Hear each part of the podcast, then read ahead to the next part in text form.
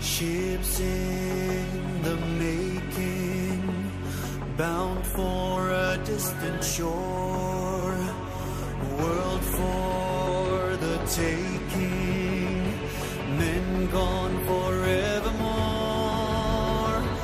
boarding and setting sail. Sexto Continente, dirigido por el obispo de Orihuela Alicante, Monseñor José Ignacio Munilla.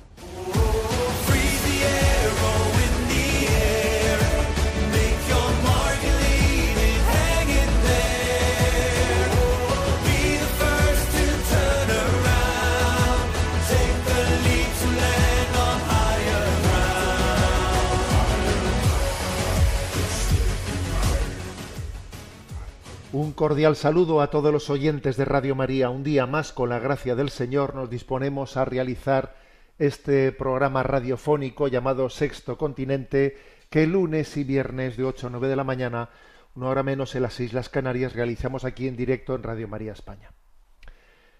Hoy, 11 de septiembre, todavía ocupan eh, los lugares prioritarios o, o principales de los medios de comunicación, de los periódicos, las noticias que siguen llegando desde Marruecos, desde nuestra vecina Marruecos, por ese terremoto terrible que ya contabiliza más de 2.000 muertos.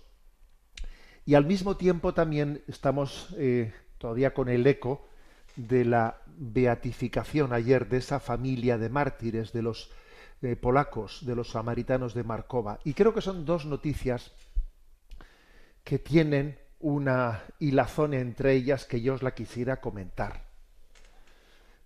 Pues además de dar el más sentido pésame y de orar, hacer un responso de oración por los difuntos, porque a unos nos enseñaron nuestros padres que cuando venían noticias del fallecimiento de personas, bien fuese de forma trágica o como fuere, que siempre al tener noticia del fallecimiento orásemos por los difuntos, orásemos por la salvación de los difuntos, porque les había llegado su hora, ¿no? Además, digo, de dar el pésame y de orar por ellos, pues yo compartí en redes sociales, en esa noticia del terremoto de Marruecos, pues el versículo de Mateo 25, 13, que dice, velad y orad, porque nadie sabe el día ni la hora. Velad y orad.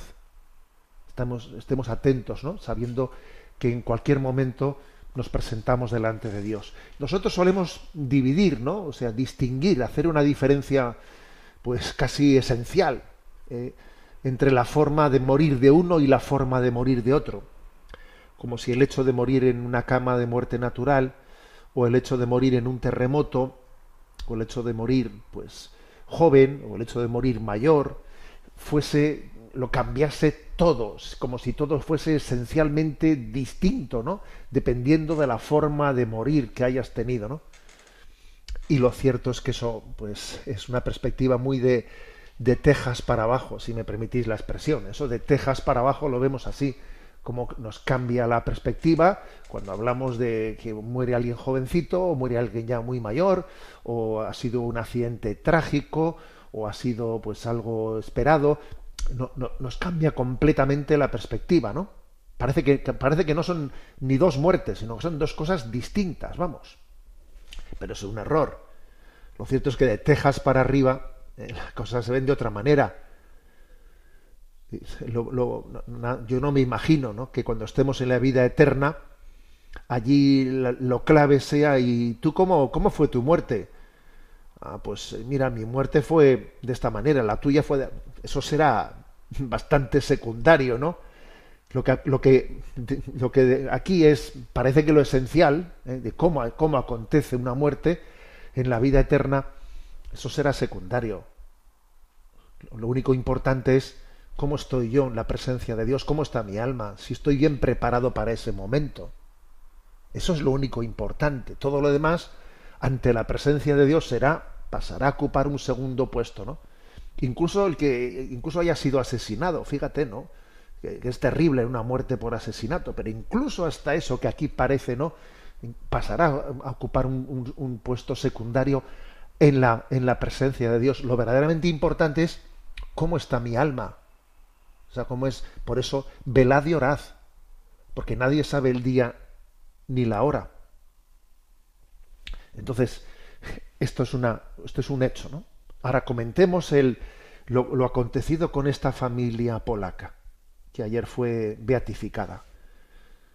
Yo también compartí, he visto que ha tenido pues una, un seguimiento en redes sociales muy superior al, al habitual, ¿no? Pues bueno, pues el hecho de que mm, una familia católica de granjeros polacos, la familia Ulma, conocida popularmente como los samaritanos de Markova, ¿no? que en el año 1944, creo que recordar que en marzo, fueron asesinados por los nazis ante los ojos de sus vecinos que habían sido convocados como represalia y escarmiento por haber escondido en su rancho, en su granja, a ocho, judíos, ¿no?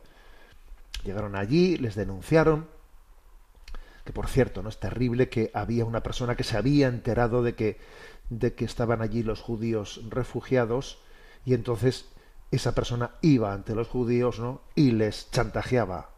Me tenéis que dar esto, me tenéis que dar. Los otros le iban dando, le iban dando para que, para que no les denunciase hasta que no les quedaron, no les quedó ya nada más que dar. Y entonces el hombre va, ya fue y les denunció. Madre mía, esto sí que es un alma un alma, la, la, de quien ha hecho eso, ¿no?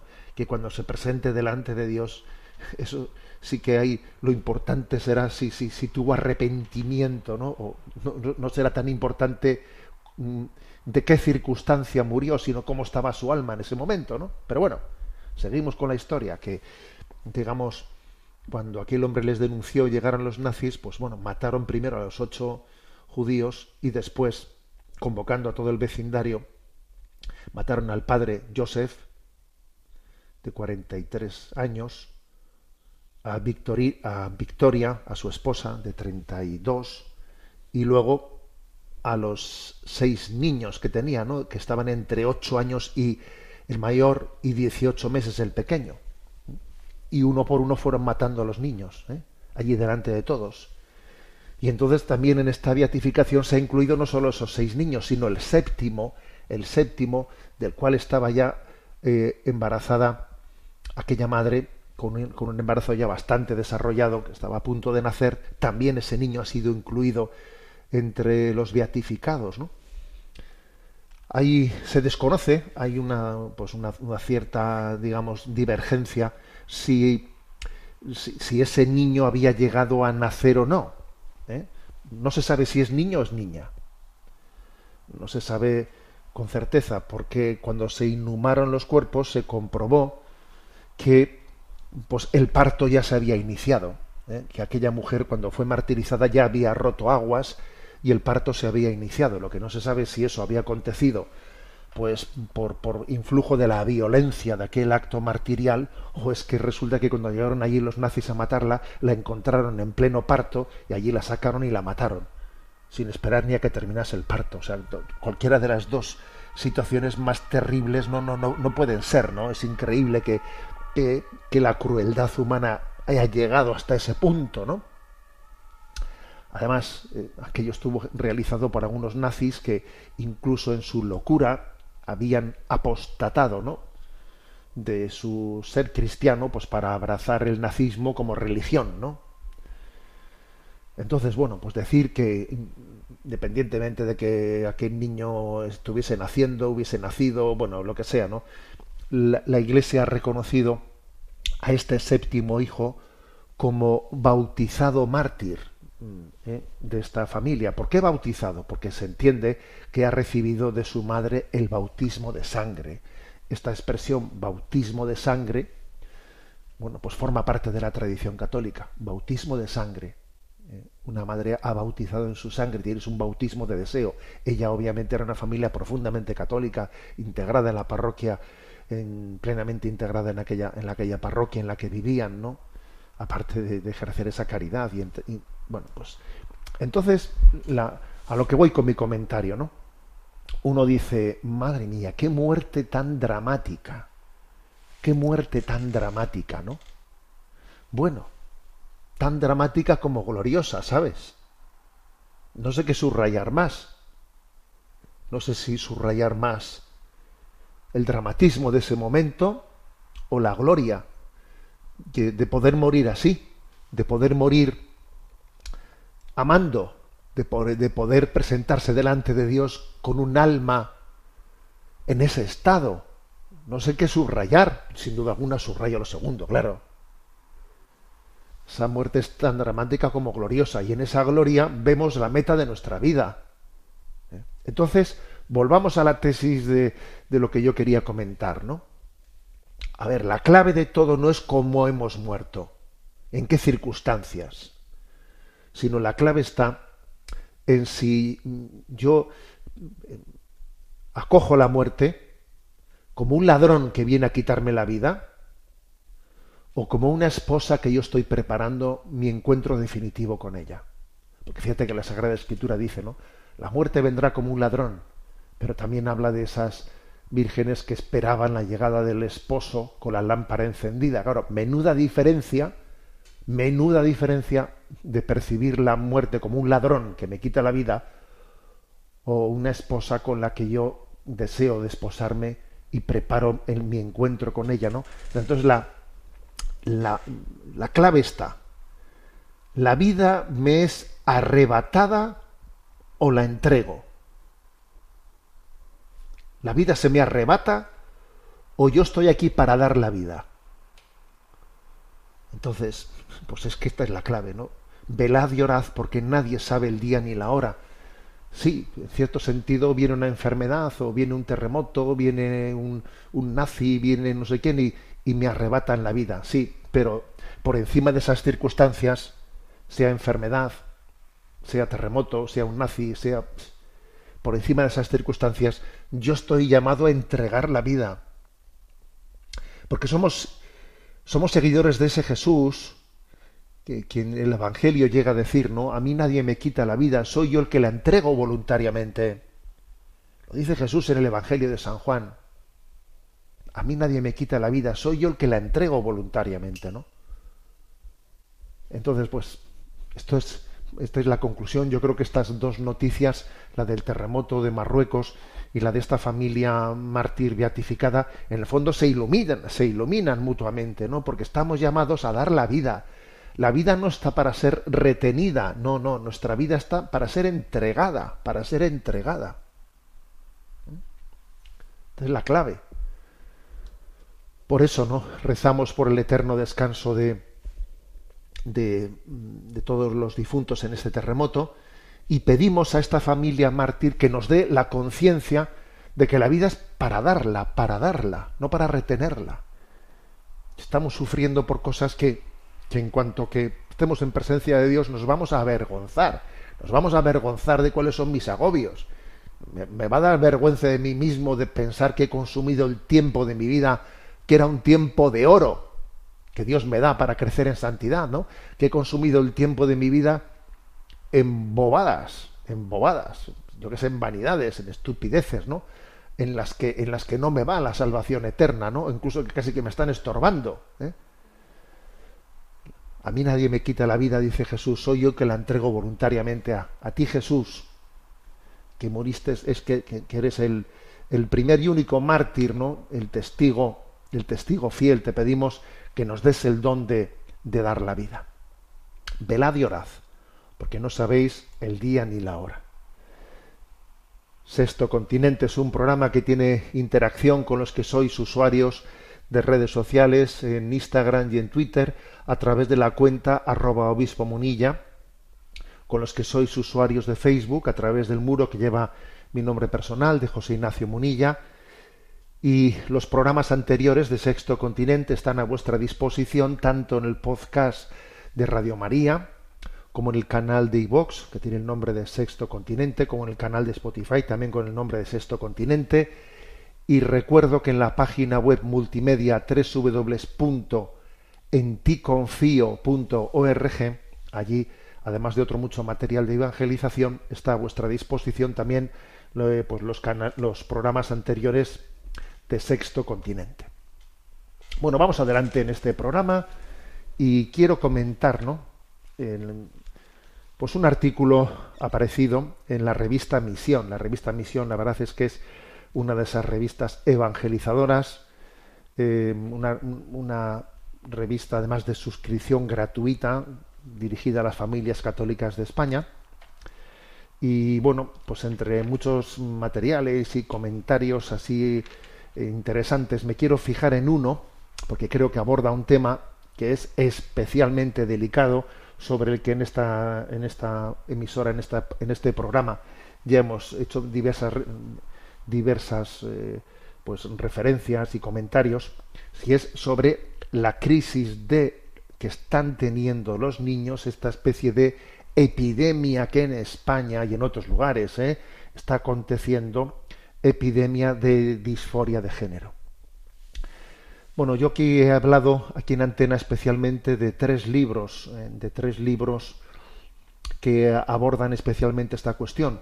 Uno primero a nivel de, denuncia del hecho, del hecho, ¿no? de denuncia de cómo se, está generando, ¿no? Pues por, por, por, esta ideología absurda que se está expandiendo a nivel de sistema educativo, a nivel de medios de comunicación, a nivel de cine, a nivel de hasta de dibujos animados, esta confusión de cultural, pues se, ha generado artificialmente, pues montones de crisis, ¿no? Y haya habido un libro, un libro clave de José Rasti y Marino Pérez Álvarez, que lo que hace es no tanto abordar, abordar cómo se sana, cómo se acompaña, sino más bien describiendo, ¿eh? describiendo la crisis y el libro tiene el famoso título de Nadie nace en un cuerpo equivocado. ¿eh? Que por cierto, yo utilicé en la catequesis de la Jornada Mundial de la Juventud, utilicé este término, porque ciertamente es un término muy. Hay veces que comunicativamente hablando también, pues hay determinadas expresiones de esas que son muy elocuentes, ¿eh? que bueno, muy gráficas, ¿no? Entonces yo utilicé también eso de nadie nace en un cuerpo equivocado, ¿eh? mentando, citando el título del libro. Y bueno, increíble, ¿no? Parece que por un obispo dice, pero o sea, hoy en día se organiza un escándalo porque tú digas que dos más dos son cuatro, que el pasto es verde. ¿eh? Fíjate, nadie nace en un cuerpo equivocado. Fíjate, parece que decir eso hoy en día es escandaloso, ¿no? Pero bueno, si nos llegan a haber dicho hace unos años que decir esa palabra iba a resultar escandaloso, es que no nos lo creemos, no nos lo creemos, que eso iba a llegar a ocurrir. Bueno, pues ya estamos en estas. Bueno, no me voy a perder por el camino. Decía que, que un libro en el que describe ¿no? pues esta, eh, este desastre que está aconteciendo de manera absolutamente generada artificialmente, etcétera, pues es este. Y luego hay otros dos libros que yo creo que van van al, intento de, mm, de, hacer un diagnóstico ya mm, espiritual, moral, y de ver también ¿no? pues dónde están las heridas que, que, que, explican que esto haya sucedido, que esté sucediendo y cómo tenemos que intentar sanarlas. ¿no? Esos dos libros son pues el de Paternidad robada de María Calvo y el de Crecer como niños, crecer como niñas de Oscar García Mulet. ¿eh? Seguro que habrá seguro que habrá más otras publicaciones, pero quizás son las que yo especialmente no pues he, visto como interesantes. Y en esta revista de Misión, el número 69, bueno, pues se hace una mini entrevista ¿no? al autor de este libro, Crecer como niños, crecer como niñas, que es un religioso de Calasancio y que tiene que es autor de este libro, Oscar ¿eh? García Mulet. Bueno, ¿qué es eh, lo central de este artículo? Eh? Que como digo está que está en la revista Misión. Bueno, pues lo que se está es lo que, lo, que se está este religioso que es de la congregación de cooperadores cooperadores de la verdad, ¿no? subraya cómo en algunas escuelas se está aplicando a los niños de tercero de primaria un test, ¿no? que incluso ha sido diseñado pues para niños más mayores, pero cada vez se está utilizando para niños más jovencitos, donde ya la primera pregunta que tienen que contestar los niños en clase es, a ver, le preguntan, ¿eres niño? ¿Eres niña? ¿O eres no binario? Tú fíjate, un niño, ¿no? De tercera de primaria, ¿no? Obviamente de esta forma al niño se le generan dudas y sospechas. No sé, porque claro, se le está diciendo, puedes sentirte niña y no niño, o al revés, a ver, tú piénsatelo, piénsatelo, ¿no? O sea, es decir, que el sistema educativo no busca reafirmar la identidad sexual, masculina o femenina, los dos únicos modos de existir como persona, ¿no? Sino que lo que se quiere es que, que el niño se lo cuestione, tú cuestiónatelo, obviamente que tú dudes, que pongas en duda el punto de partida, que dudes de tu sexo, ¿no? Pero claro, ¿eh? tú fíjate lo que para un niño puede suponer eso, claro, de repente es un bombardeo y como resulta que la clase aparezca una, ah, pues yo no soy niño, yo soy niña, madre, mía, menu- menudo lío, ¿no? O sea, los niños están acogiendo como algo normal desconfiar de su sexo. Y eso, vamos, es una intromisión, ¿no? En el desarrollo normal de una psicología que es tremendo. ¿eh? Claro, mm, esto hay que meterse y decir, aquí el problema está en que hay, hay un trasfondo que esto, ¿cómo es posible que esto prenda? Solamente porque en un, en un libro se haga una pregunta tan estúpida. No. Eso también eh, eh, entra en el corazón de alguien que tenía muchas heridas en su corazón.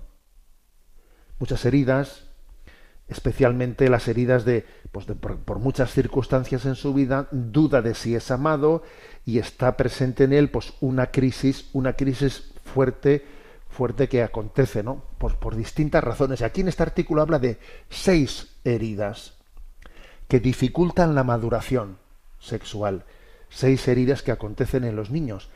Y esas seis heridas, y no digamos nada cuando además se suman las seis o muchas de ellas, an- crean un caldo propicio para que alguien le viene al niño con esa especie de cuestionamiento de su identidad sexual, pues claro, ya pues explota, explota, ¿no?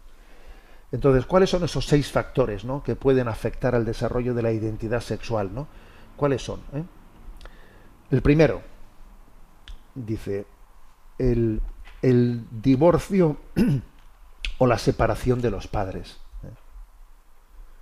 Se ha demostrado ¿no? que los niños que, que viven con unos padres casados en una relación estable, pues que, que obviamente su bienestar emocional, eh, su, su también digamos su desarrollo académico incluso su salud física pues es di- distinta no por, tan- por el contrario la quiebra del amor esponsal suele producir una sacudida muy fuerte en el corazón de un niño muy fuerte.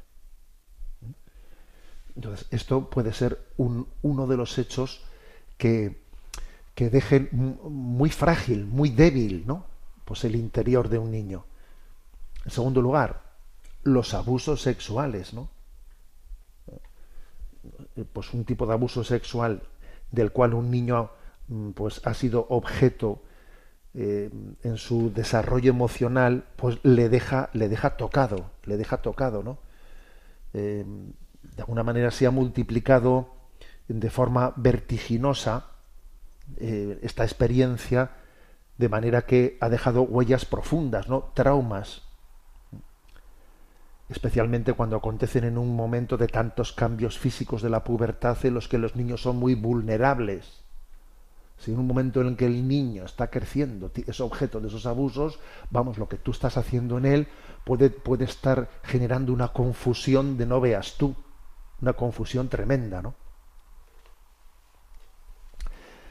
Tercer factor, vergüenza tóxica, dice aquí, ¿no? Vergüenza tóxica eh, que no se debe de confundir con la vergüenza en el sentido del, pudor, que existe un cierto pudor que nos que tiene una sana vergüenza ¿eh? frente a la desvergüenza que no debemos de tener, no, no, pero aquí se refiere a otra cosa, ¿no? El pudor es una defensa natural, ¿no? Pero la vergüenza tóxica es verse a sí mismo como inadecuado, como inútil, como no gustarse a sí mismo, como despreciarse a sí mismo, ¿no? Es un autodesprecio del cual es muy fácil que pueda derivarse una disociación corporal, psíquica y espiritual. Un no me acepto a mí mismo, no me gusto a mí mismo, ¿no? Y esa vergüenza tóxica de no aceptarse, de no quererse, pues claro, eso puede, puede hacernos mucho daño, ¿no? Mucho daño. Por eso es tan importante se recalca, ¿no? Pues también en esta entrevista la importancia de ayudar a los hijos a descubrir el amor incondicional de Dios, que le ama a cada uno tal y como es. No es verdad que estés mal hecho. Tú eres un hijo amado. Dios te quiere, nosotros te queremos incondicionalmente. Esa sensación que tienes de autodesprecio es una mentira de, del maligno, es una mentira. Dios te quiere, ¿no?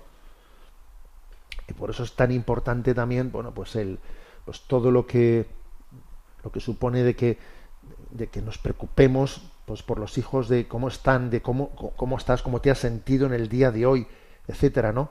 Y que, y que se sepan queridos, que, que, que un hijo, que un hijo, especialmente un hijo varón, sienta el, abrazo de su padre, que una hija sienta el abrazo de su madre, de su padre, pero que al mismo tiempo sea un amor no apegado y manipulador, sino un amor que ame y le haga crecer en libertad, ¿no?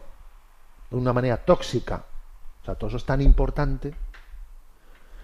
Bueno, por lo tanto, decíamos factores, ¿no? Decíamos que son seis. El primero, divorcio, separación de los padres. Segundo, abusos sexuales. Tercero, vergüenza tóxica. Cuarto factor, que también explica eh, esta crisis, esta pandemia que padecemos, ¿no? La pornografía, que supone, ¿no? Que puede acontecer que el encuentro con la pornografía por parte de un niño le deje marcado y que suponga para él una especie de violación psicológica, que a un niño de repente le, eh, se, se, le haya introducido la, la pornografía por aquí, por allá, por el móvil, por otro sitio, es que es una violación psicológica, no, no se le ha dejado cre crecer, ¿no? equilibradamente. Eh, y entonces, en vez de recurrir a sus padres en busca de ayuda, recurre a Internet y se deja llevar y se deja llevar, ¿no? Y entonces se queda expuesto a una amplia gama de perturbaciones mentales, de comportamientos violentos que le están desquiciando, le están rompiendo todas las barreras de lo, de, lo normal, ¿eh? de lo normal, y entonces le están haciendo vulnerable, ¿no? Hasta el punto de que ya termine por desconfiar de su propia identidad sexual, ¿no? Quinta, quinta herida que dificulta la maduración sexual. Quinta. El complejo de Peter Pan, dice aquí. ¿eh? El complejo de Peter Pan, que es un niño inmaduro, caprichoso, sin empatía, que necesita especial atención y ayuda de los mayores para librarse del yugo del egocentrismo infantil y alcanzar la madurez, ¿no? ¿Qué es esto del síndrome de Peter Pan? Bueno, pues es como algunos lo, definen como el miedo a crecer, ¿eh? que antes de, pues es como eh, si uno dijese, ¿no? Que, lo que quiero es sencillamente eh, estar siempre protegido, ser siempre eternamente niño. Es una incapacidad para madurar, para incorporarse al mundo, al mundo adulto, ¿no? Es, alude a personas que han decidido mantenerse en una infancia psicológica, que prefieren, prefieren la comodidad, ¿no? Evitan enfrentarse a los desafíos de la vida, eh, se justifican diciendo que viven de día en día una especie de, de carpe diem y luego ya sabremos a ver qué es lo que qué es lo que sucede, ¿no? Nada de responsabilidades, de comprometerse, de tomar decisiones. Va generando personas incapaces de enfrentarse a las dificultades, ¿no? Y se encierran en sus fantasías, en sus fantasías, ¿no? Entonces este síndrome de Peter Pan, pues claro, también se, se, se genera en parte por una sobreprotección que a veces hemos podido tener hacia los hijos, que no les ayuda a crecer, ¿no? Es otro, otro factor de la herida que dificulta la maduración sexual. Y en sexto lugar, sexta herida, dice aquí, el rencor. Es curioso, hoy, es, hoy en día es fácil descubrir el rencor, especialmente hacia la figura del padre. ¿eh? Eh, dónde estabas cuando yo te necesitaba, ¿no? También, en cierto sentido, el rencor hacia la madre, ¿eh? aunque suele ser menor que hacia el padre, sin duda alguna, ¿no? ¿Por qué te desahogabas conmigo en las dificultades que tenías con papá y me cogías a mí como tu paño de, tu paño de lágrimas, ¿no? o incluso el maltrato entre hermanos, que genera rencor, ¿no? Que genera rencor. Entonces, ese rencor también está, se explica la herida que dificulta la maduración sexual y entonces crea una fragilidad tremenda, ¿no? Entonces me parece como muy interesante, ¿no? Identificar estas seis heridas que dificultan la maduración sexual, la repito, el- el divorcio, la separación de los padres, los abusos sexuales, la vergüenza tóxica de no quererse a uno mismo, la pornografía, el complejo Peter Pan, el rencor, que claro, nos hace totalmente vulnerables y ahora de repente, ¿no? Pues vamos a- al sistema escolar y ahí de repente en primaria te me, me- ponen delante mío, eres niño, eres niña, eres no binario, piénsatelo, tú puedes, puedes ser lo que tú decidas. Claro, de repente, de repente estamos creando una bomba, una bomba de unas consecuencias difíciles, difíciles de medir, ¿no? Difíciles de medir todo esto está si a esto le, añadimos no pues muchos muchos eh, comportamientos de que si sexting eh, que si sexting que si no sé qué eh, grooming que si ciberbullying etcétera pues todo eso nos hace especialmente más vulnerables máxime cuando uno se refugia en las redes en las redes sociales no aumentan las prácticas de bajo autoestima entonces aparecen las fragilidades contemporáneas con problemas como fobias sociales, anorexias, bulimias, depresiones, autolesiones, ¿no? Es una baja autoestima que condiciona la elección de amistades, aparecen amistades tóxicas, parejas tóxicas. Entonces, claro, pues todo esto es un fenómeno, un fenómeno que está creando la crisis antropológica que está creando la que está creando. Por eso la apuesta por la familia creo que en este momento pues es básica y decisiva. Y por cierto, ¿eh? Eh, no quiero concluir sin comentar que me ha llamado eh, me ha llamado la atención que la semana pasada pues en el diario El País que todos somos conscientes que el diario El País no pues ideológicamente en España pues es un pues un medio muy ligado al socialismo a la izquierda toda esta ideología y a toda esta, digamos, eh, ideología que está detrás de esta crisis antropológica, pero sin embargo me llamó poderosamente la atención en el sentido positivo que se publicó un artículo sobre explicando de la presión existente para que las adolescentes españolas pierdan la virginidad cada vez más pronto. ¿Eh? Se publicó el 5 de septiembre, ¿no? Entonces, en ese artículo de, escrito por Marita eh, Al- Alonso, viene a decir de cómo, según los estudios que se van realizando, un estudio realizado por la Asociación de Enfermería Familiar y Comunitaria de Cataluña señala que la edad media de la primera relación sexual con penetración es de 13,8 años en España y que uno de los motivos es el acceso a Internet. ¿eh? Y que no podemos olvidar que la sexualidad va a llamar siempre la atención de los niños, ¿no? Que uno de los motivos que alegan los adolescentes para mantener su primera relación sexual de esa manera son la popularidad, el qué dirán y el hecho de que los demás lo hayan hecho. ¿eh? Y, el artículo dice, ¿no? Recoge una, una, una expresión, una, un estudio realizado, ¿no? En el que dice existe cierta presión social a la hora de perder la virginidad, pero esto pasa desde hace muchos años. Lo que ha cambiado es la edad. Antes, si tenías entre 18 y 20 años y eras virgen, podría ser la rarita. Pero hoy se considera raro alguien que con 15 años sigue siendo virgen. Al final entra en juego el sentido de pertenencia y los adolescentes tienen esa necesidad muy acusada. El ser humano, y más un adolescente, tiene necesidad de pertenencia de grupo. Y si no cumple con las características del grupo, puede quedarse fuera. Por eso el artículo sobre todo habla de la presión, de la presión existente, ¿no? Para perder la virginidad de, de los niños. Me ha llamado la atención que este artículo se publique. Aquí se, se recogen unas, unas reflexiones de Marina Marroquí que dice, la educación sexual es clave para que entiendan que el sexo no forma parte del ocio, que lo socioafectivo no se puede separar y que tomar la decisión de perder la virginidad cuanto antes para quitártelo de encima no es banal, pues tiene influencia en el desarrollo de tu persona. Iniciar esas relaciones casi por imposición sexual tiene consecuencias en las chicas. En los chicos las relaciones tienen un papel muy claro. Su meta es hacer el mayor número de prácticas posibles con el mayor número de chicas posibles.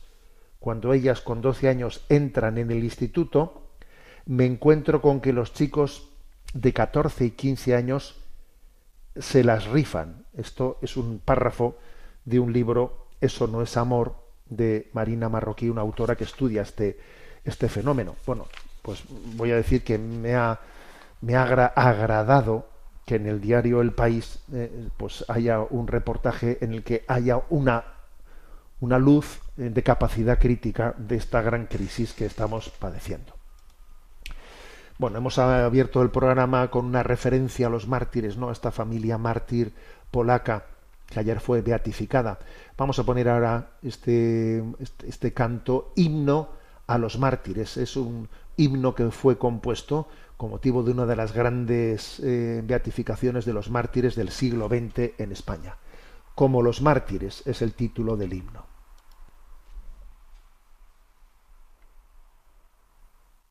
Fijaron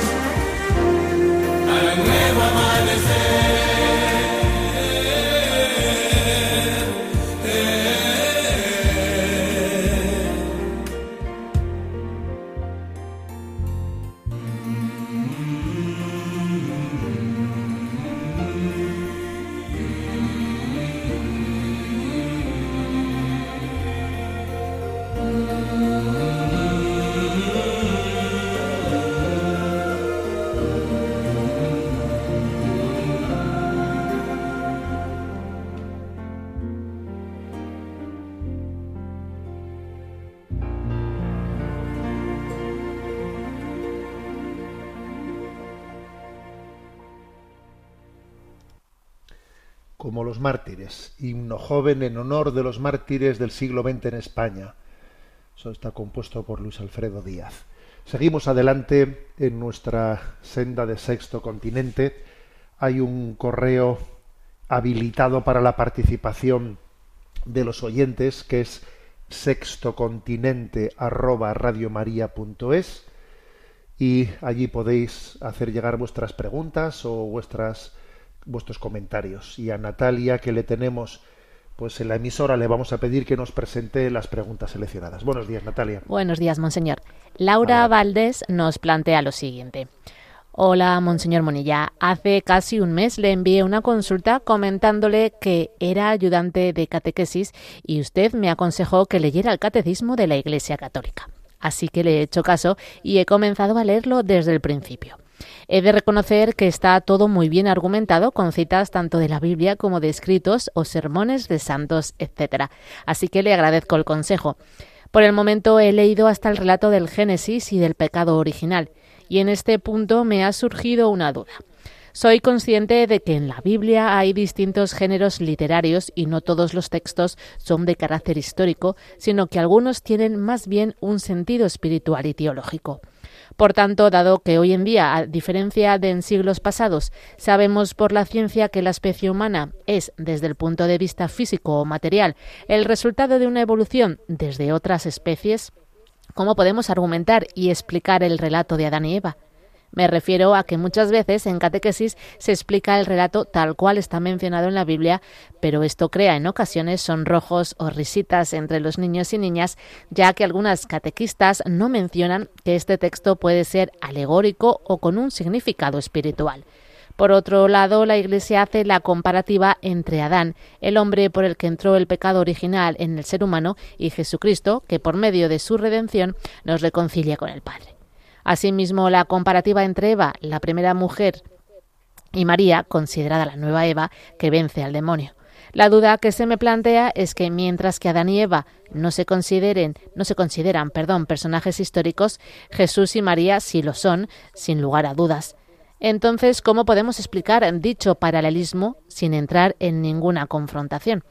Pasa un poco con otros personajes de la Biblia. Mientras que la existencia de Abraham, Moisés, el rey David y los profetas está ligada a la historia, no sé, por ejemplo, si Noé, Jonás o Job fueron personajes históricos o relatos que encierran una verdad teológica, pero no son históricos. ¿Cómo podemos discernir quiénes son personajes históricos y cuáles no? ¿Y cómo podemos explicar estos temas tan complejos de forma sencilla y sin caer en el, error? Muchas gracias de antemano. Bueno, comprendo eh, perfectamente que, este tipo de cuestiones para una catequista que está delante de unos niños y que a veces también incluso pues pueden estar recibiendo la explicación científica del origen del mundo pues de una manera eh, pues mm, digamos con cierta sorna con cierta sorna eh, como si esta explicación que te doy entrase en colisión con la explicación religiosa pues son niños que o son adolescentes que pueden tener ya eh, pues inoculada una especie de, de precomprensión falsa de que hay un- una, una, una no capacidad de encaje del lenguaje religioso y el lenguaje científico. ¿no? Bueno, lo primero decir que en cuanto a la explicación de la evolución, bueno, pues que existen también distintas eh, teorías. ¿eh? La existencia de un proceso evolutivo está fuera de duda, ¿eh? pero, mm, pero la verdad es que sí que hay distintas explicaciones ¿eh? sobre qué niveles de evolución han existido. Eso en primer lugar. ¿eh? O sea, que no es que exista una única explicación a ese, a ese respecto. Pero bueno, dando un paso más y dando por bueno ¿no? la teoría de que, de que la especie humana ha tenido su origen pues en, en los primates, ¿eh? en una rama determinada de los primates que ha evolucionado, lo que nosotros tenemos que subrayar muy especialmente es que decir la palabra el hombre proviene del mono es una expresión eh, incorrecta. En todo caso hay que decir el cuerpo del hombre proviene del mono. El cuerpo del hombre proviene del mono. Pero es que precisamente ese salto de, de un hombre a, un, mejor dicho, de un animal a un hombre, supone un inicio de un principio espiritual que por evolución no puede acontecer. ¿Eh? Por evolución no puede acontecer. El inicio de una, una especie de funciones espirituales, acciones espirituales. Eso supone el alma. Luego digamos, ¿no? Que Adán y Eva, ahora, decir que Adán y Eva no son personajes históricos tampoco es correcto, porque obviamente la Sagrada Escritura les ha dado el nombre de Adán y Eva, pero digamos que Adán y Eva serían la primera pareja de, de primates, de primates a los que después de un proceso evolutivo Dios les infundió el alma. Y en esa infusión del alma pasan a tener una capacidad espiritual que como animales no tenían, que es la capacidad de amar, la capacidad de, de, de, razonar, de abstraer, ¿no? O sea, tienen un alma con la facultad de voluntad y entendimiento. Entonces, Adán y Eva serían, poco nos importa que se llamasen Adán o Eva, me explico, o sea, no serían la primera pareja humana que después de un proceso evolutivo su cuerpo ha, venido de los primates, pero Dios ha infundido el alma. A mí siempre me llamó la atención, ¿no? El hecho de que la, pues como tú bien dices, el relato de la creación del Génesis, no es un relato de tipo científico, es un relato de tipo religioso. Religioso. Pero siempre me llamó la atención el hecho de que a la hora de describirlo, curiosamente diga que el culmen de la creación es el hombre, como que primero el primer día, el segundo día, el tercer día, y en esa narración en la que van transcurriendo los días hay una sugerencia de una evolución Claro, está descrito en la Biblia como días de 24 horas, pero obviamente eso es un, marco de la semana que lo explica. Pero lo curioso es ver que, en el relato de la creación podía haber dicho perfectamente que Dios creó el mundo tal y como ahora lo vemos, todo terminadito. No, pero dice que primero separó la luz, después las aguas. O sea, hay una descripción que sugiere un proceso evolutivo, sin que pretenda ser, como he dicho, una explicación científica, pero lo sugiere. Y viene a decir que en la culminación de ese proceso evolutivo llega el hombre. Y al final Dios creó el hombre. Y lo curioso es que dice que creó a Adán del barro de la tierra, o sea, es decir, que el cuerpo de Adán, el cuerpo de Amán, proviene del barro de la tierra, o sea, proviene de un proceso evolutivo, pero que para que pasase a tener vida le insufló en su nariz un aliento de vida, que es una insinuación de, de la entrega del alma, o sea, de la, de la infusión del alma. ¿eh? Entonces, yo creo que esa dificultad supuesta ¿no? de cómo integrar la explicación religiosa y la explicación científica, evolutiva, etcétera, la verdad es que yo creo que, que existen elementos muy elocuentes, muy elocuentes y muy la verdad es que muy potentes, ¿no? Muy potentes de ver cómo en el inicio de la vida existe esa conformación del cuerpo, pero al que Dios le, da un aliento de vida. Y es curioso, ¿no? Porque también decimos que en el momento en el que alguien fallece, alguien fallece, entrega el último aliento, igual que Dios le dio el aliento para que comenzase la vida humana, el momento en el que se separa el alma del cuerpo, el momento en el que se fallece alguien, entrega su aliento. O sea, es también bien significativo, ¿no? Bien significativo. Creo que esta es la manera en la que yo explicaría, ¿eh? pues como catequista, etcétera, eh, esta confluencia entre la explicación científica y la explicación eh, catequética o religiosa. Bueno, luego, como bien dices, también pues, pues es cierto que existen eh, libros que son más históricos y libros que son más una enseñanza, ¿no?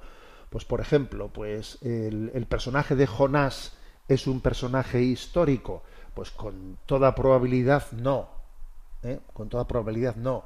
El personaje de Job es un personaje histórico, pues es más probable o sea, no es tan probable como el anterior, pero también es probable que no lo fuese. Es decir, que sean estos, estos en estos casos, a diferencia de, de, como tú bien has dicho, de Moisés, de Abraham, de David, que sí son personajes históricos, algunos, como Jonás, eh, como Job, son también libros con una creación literaria para, para transmitir una, una enseñanza, ¿no? Una enseñanza. Y y creo que esas distinciones que tú haces pues, pues su- suelen son suficientemente o sea, son necesarias. En la sagrada escritura en, en los por ejemplo en el libro de la conferencia en la Biblia de la Conferencia Episcopal Española en la Biblia de Jerusalén en la introducción que se hace a cada libro se suele hacer una breve introducción en la que ahí se dan unas pautas de explicación de si este libro eh, pues es de, est- de este género literario, del otro, del otro, que suele ser interesante ¿eh? la lectura de esa introducción a cada libro bíblico que viene, que viene en las Biblias. Adelante con la siguiente consulta. Una oyente llamada Charo nos plantea. Estimado Monseñor, hace tiempo que tengo esta idea dando vueltas en mi cabeza. ¿Está la doctrina de la Iglesia totalmente de acuerdo con la incineración o tiene algunas reservas en el tema? Quisiera que me lo aclarara, por favor. Un saludo y bendiciones, Charo. Bueno, de eso también hemos hablado. De eso también hemos hablado, pues cuando hemos abordado el tema, pues de una manera más específica, pues eh, en otros programas, ¿no? Pero a ver, la respuesta es eh, la, la Iglesia tiene reservas a la incineración no en sí misma, sino cuando ésta se hace en un contexto cultural de tipo pagano, porque a veces el, problema no está en la incineración en sí, porque en el fondo la incineración lo que hace es acelerar en el proceso eh, lo que la descomposición con el paso de los años eh, va haciendo poco a poco. Polvo eres y en polvo te convertirás. O sea, sabemos que al final en esa progresiva eh, descomposición de un cuerpo humano se llega al polvo, polvo eres y polvo te convertirás. Entonces, la incineración lo que hace es acelerar ese, ese proceso, ¿no? Y eso no tiene nada contrario ¿no? a nuestra fe católica. Pero sí es verdad que la Iglesia siempre suele decir, eh, siempre y cuando no se haga en un contexto, en un contexto de, mm, digamos, de afirmación pagana, porque a veces el contexto en el que se han realizado las incineraciones ha sido una cierta proclamación de paganismo. En todo caso, en el momento en el que estamos, creo que la clave no está tanto en el tema de la incineración o incineración, sino en qué se hace posteriormente con esas cenizas.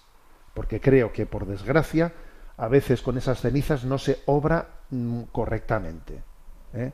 Pues eh, se, se cogen y se, guardan en- como si fuesen un trofeo, un recuerdo, un recuerdo en una estantería, o se dispersan en un sitio que era un sitio que la persona fallecida tenía como un sitio querido por él. Entonces es como si el recurso a las cenizas no- nos dispensase, nos dispensase de esa obra de misericordia que es enterrar a los muertos, ¿no? Entonces la inhumación, el hecho de que, de que estemos enterrando un cadáver, eh, creo que es un, signo de nuestra esperanza en la resurrección.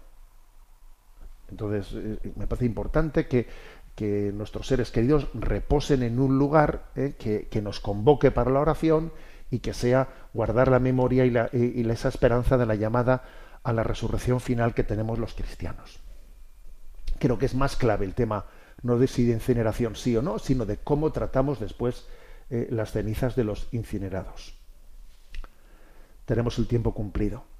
Me despido con la bendición de Dios Todopoderoso, Padre, Hijo y Espíritu Santo. Alabado sea Jesucristo.